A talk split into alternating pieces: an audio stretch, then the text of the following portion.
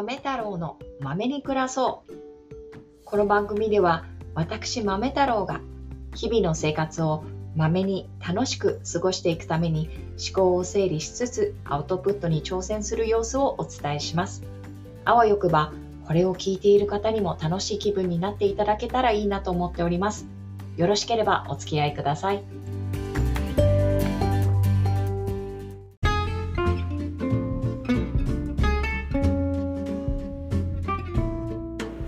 こんにちは。いかがお過ごしですか？豆太郎です。えっ、と今日はですね、えっ、と息子の習い事を通して素敵な出会いがありましたよというお話です。えっ、と習い事というのはある武道でして。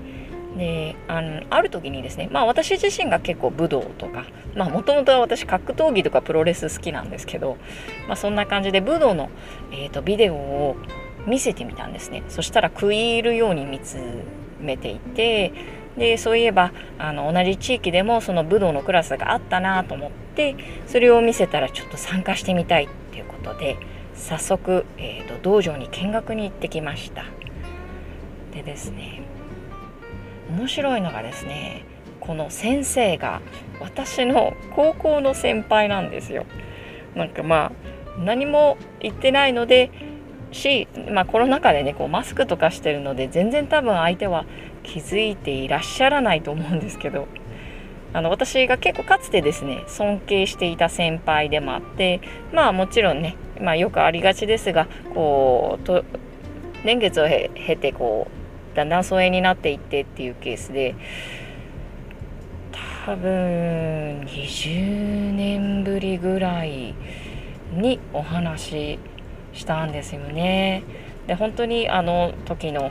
優しい先輩なんですけど本当に心優しい温かな感じはそのままにその強さっていうものを兼ね備えているからこうどっしりした何て言うのかな人間の奥行きがあるというかそんな感じだったんですね。でまあ私は何で知っているかっていうとこうあのまずその動か YouTube で検索したらその方がもうあの武道の方をやっていたのであもう多分何々先輩だなっていうのはなんとなく顔立ちから分かっていてであの連絡を取ろうと思って、えーと、ウェブサイトを訪れてみたらやはりその方だったのでっていう感じで だから多分この事実を伝えるタイミングはいつ来るんだろうかというかそもそも伝えないかもしれないななんて思いながらなんですけど話がそれてきたんですがえーとですねこの先生の先生というかまあ私の先輩ですねすごいところはですねまあ言い方悪いんですけれどもその教室でこれといってなんかすごくこう特に目立ってこう子供を引きつけるような動きとか話し方とかしないんですね。定の本当に穏やかで落ち着いた話しぶりででこう子どもたちが一生懸命こう手足を動かしているのをこうあのランダムにこう褒めながらあの応援しながらやっているっていう感じなんですけど子どもの一人一人どの子どももあのその先生にこう尊敬の念を抱いているっていうのがすぐ分かるし私の子供もとても好きなんでしょうね。一瞬で心をつかまれたっていう感じなんですよね。でもう教室を出てからすぐまた行けるか次いつ行けるかっていうことを言うんですよね。で私としてはこれほど好きなものにまず出会ったっていうこと楽し楽しんでいる